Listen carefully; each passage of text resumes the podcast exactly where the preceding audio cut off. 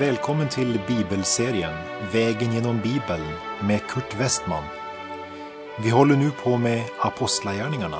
Slå gärna upp din bibel och följ med. Programmet är producerat av Norea Radio.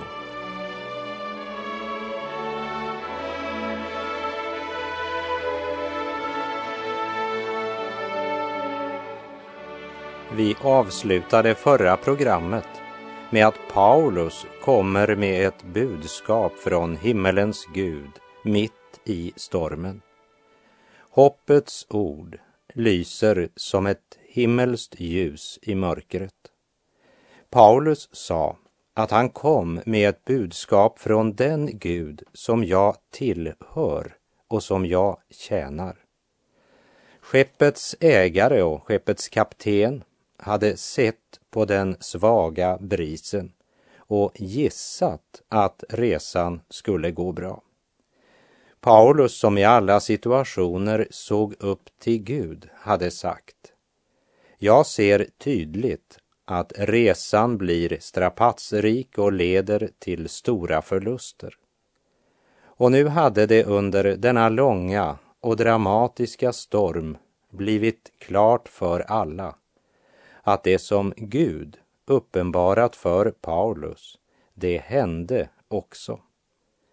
Och innan vi nu fortsätter och läser från Apostlagärningarna 27, vers 27, ska vi för sammanhangets skull repetera Paulus tal från och med vers 21. Vi läser alltså Apostlagärningarna 27, verserna 21 till och med 27. Ingen hade nu på länge fått någon mat. Paulus steg då fram bland dem och sade, ni skulle ha lytt mitt råd och inte gett er ut från Kreta, så att ni besparat er dessa strapatser och förluster. Men nu uppmanar jag er att vara vid gott mod. Inga liv ska gå förlorade, bara skeppet. I natt kom nämligen en ängel till mig från den Gud som jag tillhör och som jag tjänar. Och han sade, var inte rädd, Paulus. Du ska stå inför kejsaren och alla som är med dig ombord har Gud skänkt dig. Var därför vid gott mod. Jag litar på Gud det blir som han har sagt mig. Men vi kommer att drivas i land på någon ö. På fjortonde dygnet av vår färd över Adriahavet började sjömännen förstå att vi närmade oss land. Här vill jag bara nämna att när det talas om Adriahavet så var det den gången namnet på hela detta havsområde som vi idag kallar för Adriatiska havet, men också havsområdena runt omkring med bland annat Joniska havet mellan Kreta och Malta. Och efter 14 dagars storm, där ingen hade fått mat på länge, började sjömännen förstå att eh, de nu närmar sig land. Och vi läser vers 28 och 29. De lodade och fann att djupet var tjugo famnar. Strax efteråt lodade de på nytt och fick det nu till femton famnar. De fruktade att vi skulle drivas mot klippor och lade ut fyra ankare från akten och önskade bara att det skulle bli dag. Jag tänker inte hålla någon utläggning över de fyra ankare man kastade ut. För det ville vara att andliggöra en högst praktisk och nödvändig handling. Och det ville vara att missbruka Guds ord. De är i nöd och som erfarna sjömän gör de allt de kan för att rädda fartyget och sig själva. Det är rätt och det är riktigt. Men någon försöker överge folket ombord och rädda sig själva genom att lämna båten. Vers 30 och 31 Sjömännen gjorde ett försök att överge fartyget och firade ner skeppsbåten under förevändning att de skulle lägga ut ankare från fören. Då sade Paulus till officeraren och soldaterna, om inte det där stannar kvar ombord är ni förlorade. Också dessa som nu tänkte rädda sig genom att sticka av i skeppsbåten hade Paulus fått ett budskap av Gud att också de skulle bli räddade. Men inte på den väg de tänkt rädda sig, men på Guds sätt. En Herrens ängel hade uppenbarat för Paulus att både han och alla som var med honom ombord skulle bli räddade. Han hade löfte för alla som var med ombord. Trots Herrens löfte så vet Paulus att det är hans plikt att göra vad han kan för att rädda skeppet. Han säger inte i andligt övermod, låt sjömännen rymma, Gud ska rädda oss. Men Paulus säger till den romerska officeraren, om inte de där stannar kvar ombord är ni förlorade. Paulus säger att han tror på Gud och han säger dem att om de ska räddas så måste de stanna kvar ombord, både för sin egen skull och för andras. Vers 32. Då kapade soldaterna linorna och lät skeppsbåten driva i land. Paulus hade informerat officeraren och han har nu börjat lyssna till Paulus och på hans order kapas linorna. Nu är alla tvungna att stanna ombord. Och vers 33 och 34. Innan det dagades uppmanade Paulus alla att äta. Nu har ni varit utan mat i 14 dagar och inte fått någon näring. Därför råder jag er att äta. Det behöver ni för att kunna klara er. Ingen av er ska nämligen mista så mycket som ett hårstrå. Det förstår vi alla att 14 dagars oväder och lika många dagar utan någon mat, det tar krafterna från vem som helst. Nu närmar de sig land och de behöver alla äta för att få kraft och styrka till att ta sig i land. Andlighet i praktisk vardagsfunktion kännetecknar Paulus. Man kan inte be om kraft och så låta bli att äta. Även om det är många kristna bekännare som gör just det. De ber om kraft och undrar varför de är så slöa och likgiltiga och har så lite kraft. Men de har inga fasta rutiner när det gäller livets bröd, Guds ord. Hur tanklöst folk kan handla och ändå säga att de tror på Gud. Ja, på den Gud som har sagt Låt Kristi ord bo hos er i hela sin rikedom och om ni förblir i mitt ord är ni i sanning mina lärjungar.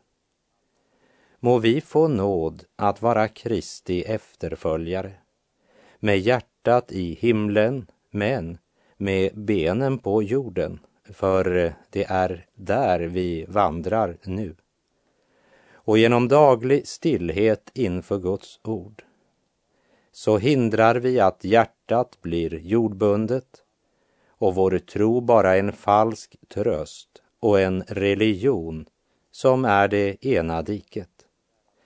Det andra diket är att vi inte bara har hjärtat i himlen men att vi också får benen där, vilket leder till svärmeri.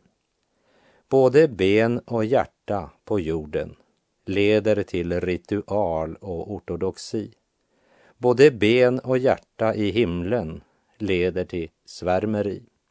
Hjärtat i himlen, benen på jorden gör människan fri. När de nu närmar sig land är Paulus råd högst praktiskt.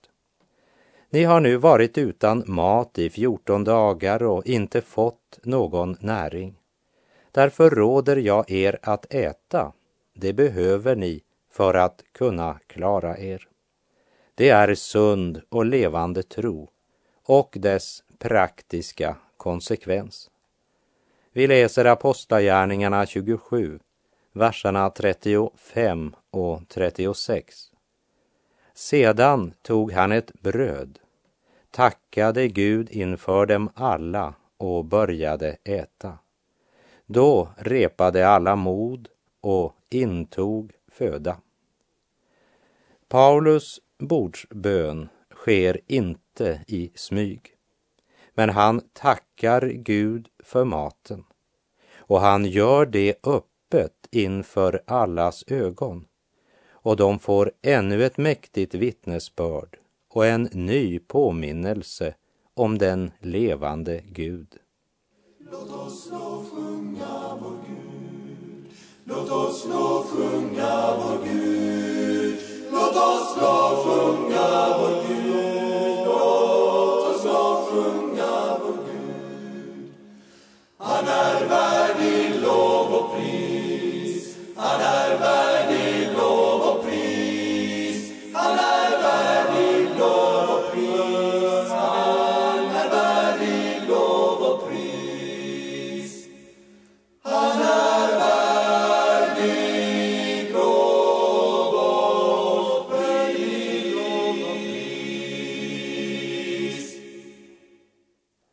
Det är Paulus som sagt Gud vare tack som genom Kristus alltid för mig med i sitt triumftåg och överallt låter mig sprida Kristuskunskapens doft. Och nu är vi med Paulus på hans triumftåg till Rom. Och då kanske du säger att det verkar inte alls som triumf i mina ögon.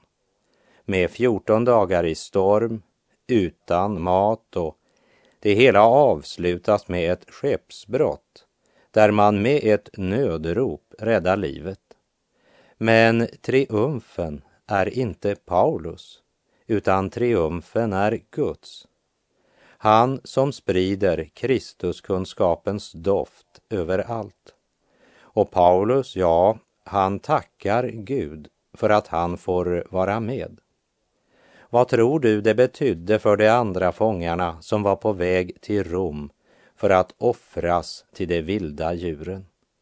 De fick verkligen höra om den levande Gud och högst konkret erfara att Paulus vittnesbörd var sant och att Gud bryr sig om oss mitt i den hopplösaste storm.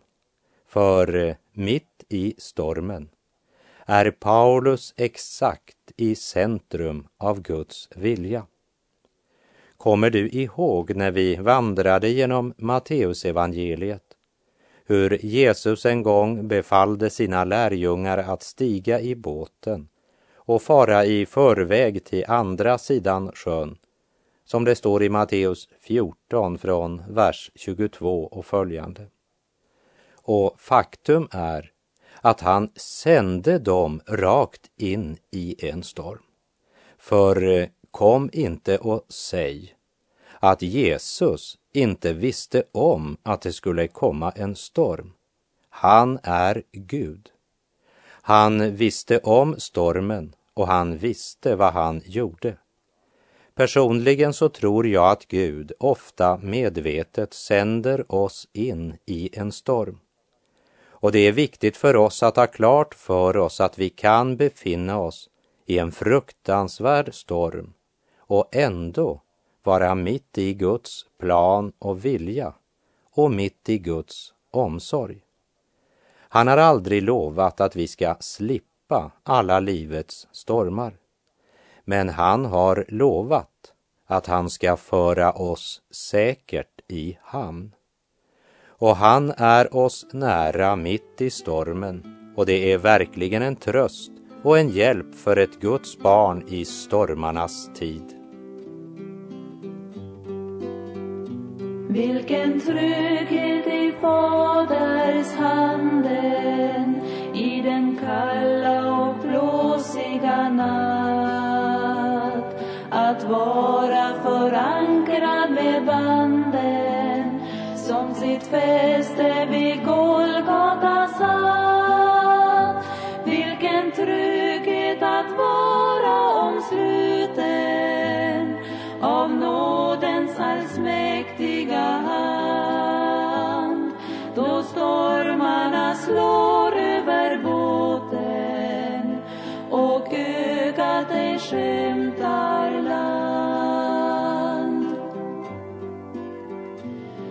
Vilken vila där i hans hand då vågor över båten slår.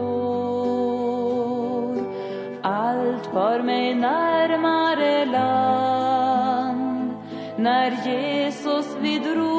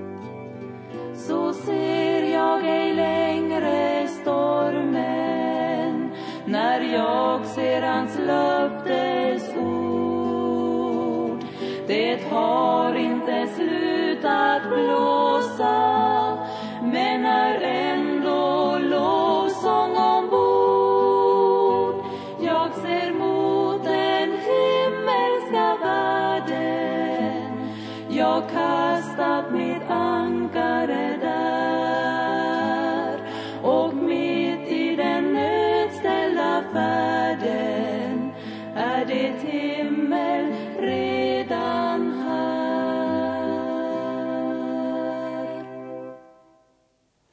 Apostlagärningarna 27, verserna 37 till 44.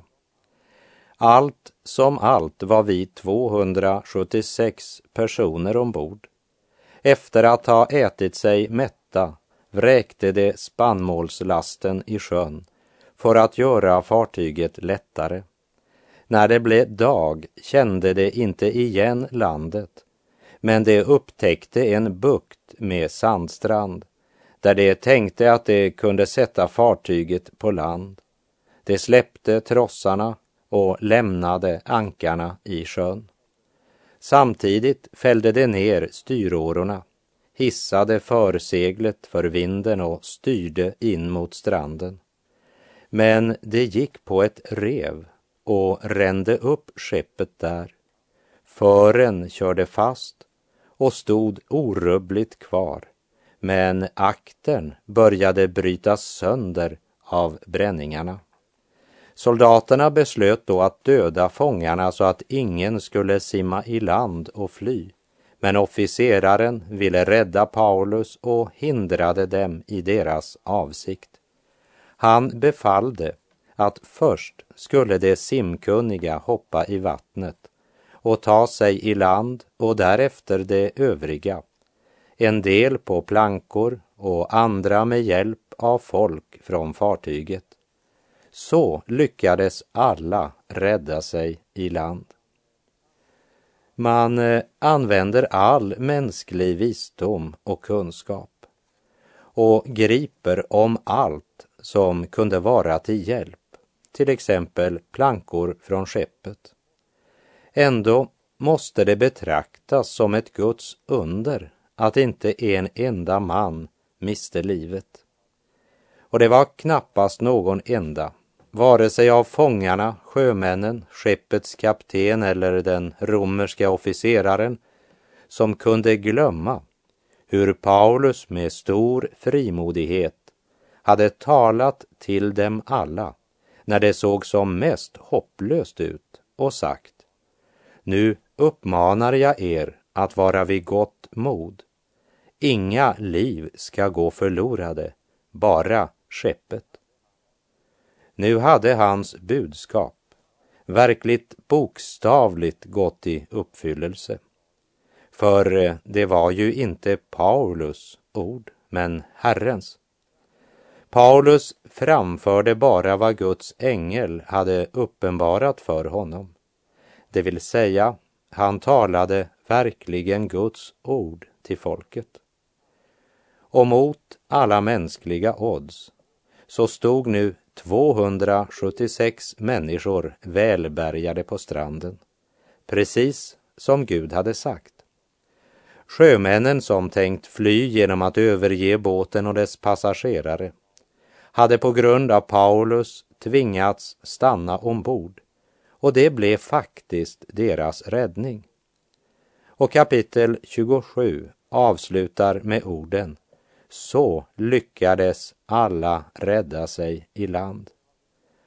Och därmed har vi kommit till det sista kapitlet i Apostlagärningarna som avslöjar att ön de strandat på heter Malta. Och vi ska följa Paulus vidare på hans väg till Rom. Där han först förkunnar för judarna och sedan för hedningarna. Och vi får ingen avslutning på dessa händelser men apostlagärningarna avbryter berättelsen med Paulus som predikar i Rom och den helige Andes gärningar är än idag inte avslutade. Så apostlagärningarna avslutas först när Lammets brud tas upp för att för evigt förenas med sin Herre och Frälsare. Vi läser Apostlagärningarna 28, vers 1. När vi var i säkerhet fick vi veta att ön hette Malta. Genom detta skeppsbrott och räddningen av alla ombord så kan vi se Guds omsorg för aposteln och för att så många som möjligt ska få höra evangeliet om Jesus. Och allt detta är skrivet till lärdom för oss. Och vers 2. De infödda var ytterst vänliga mot oss. De tände ett bål och tog hand om oss alla, för det började regna och var kallt. Tänk dig, öns befolkning tar hand om alla 276 skeppsbrutna. Ja, ibland kan människor som lever utan Gud visa större barmhärtighet än sådana som bekänner sig som kristna. Och vi läser verserna 3 till och med 6. Paulus drog ihop ett fång torrt ris och då han lade det på elden kom en huggorm fram på grund av värmen och högg sig fast vid hans hand. När de infödda såg ormen hänga från handen på honom sade de till varandra, den där mannen måste vara en mördare. Han har räddats från havet, men rättvisans gudinna ville att han inte skulle få leva. Men Paulus skakade av sig ormen i elden och tog ingen skada. De andra trodde att han skulle svullna upp eller plötsligt falla död ner. När de sedan hade väntat en lång stund och sett att ingenting särskilt hände honom slog de om och sa att han var en gud. Här vill jag bara nämna att Paulus tog inte medvetet i ormen för att demonstrera sin tro eller Guds makt. Han frestar inte Gud genom att vara nonchalant. Det andra vi ska lägga märke till är att aposteln Paulus går omkring och samlar ved till brasan. Det säger oss att han är inte lat och inte undrar sig någon form för arbete. Han har trots allt varit 14 dagar i storm och utan mat. Men när han med sitt tjänande sinnelag utför denna gärning för allas bästa drabbades han av ormen som bet honom. Den som inte tror på Gud blir oftast vidskeplig. Och den som inte tror på Gud men på ödet tror ofta att den som drabbas av en olycka är en större brottsling än vad de själva är. Han har nog förtjänat det.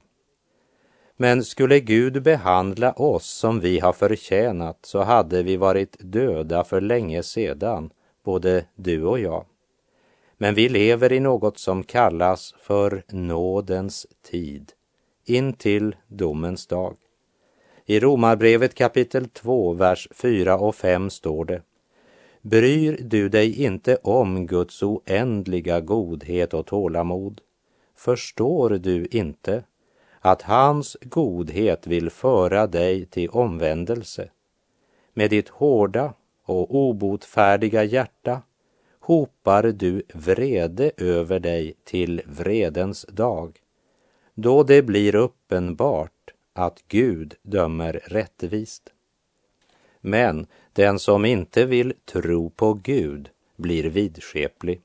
Och när olyckan drabbar Paulus säger de infödda till varandra, den där mannen måste vara en mördare. Rättvisans gudinna ville inte att han skulle få leva. Guds ord står fast när allting annat faller, men det gör inte vidskeplighet och ödestro, för den skiftar riktning med vinden. De sitter och väntar på att Paulus ska dö, den ormbitna mannen som de menar måste vara mördare eftersom detta hänt honom. Men han dör inte, blir inte ens sjuk. Det är ju inte normalt, alltså måste han vara Gud. Först tror man att han är en mördare, sen tror man att han är Gud. Ja, människan har otroligt lätt för att tro på allt utom på vad ordet vittnar om Gud.